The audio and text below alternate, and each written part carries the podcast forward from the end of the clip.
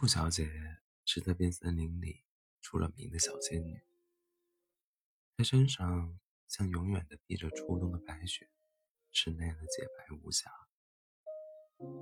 但上天似乎并不想让一个人太完美。兔小姐是天生的失明，她从来没见过五颜六色的鲜花，没有见过皎洁的月光和蔚蓝的大海，哪怕只有一次。可这世上的一切美好，他都听过，听小辉给他讲过。小辉是他最好的朋友。听小辉说，他是一只灰色的大兔子，一只很大很大的兔子。有小辉的陪伴，兔小姐的整个世界都有了颜颜色。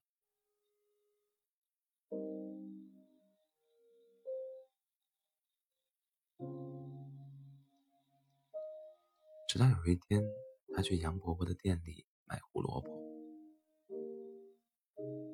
杨伯伯慈祥的微笑着问：“为什么每一次都买这么多？”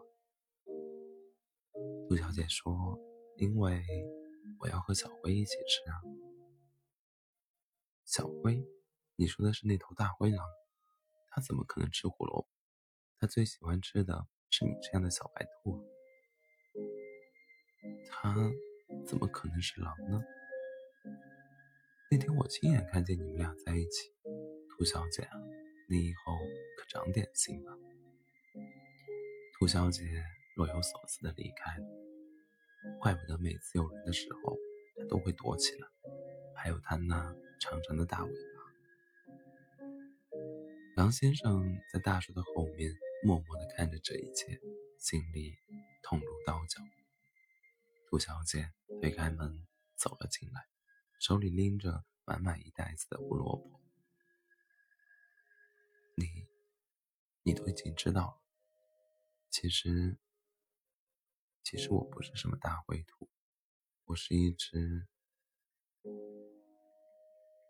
我去给你做你最爱喝的胡萝卜汤吧。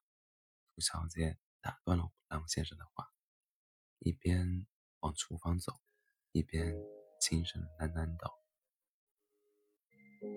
我才不管你是什么大灰兔还是大灰狼，我只知道我喜欢你，这样就已经足够了。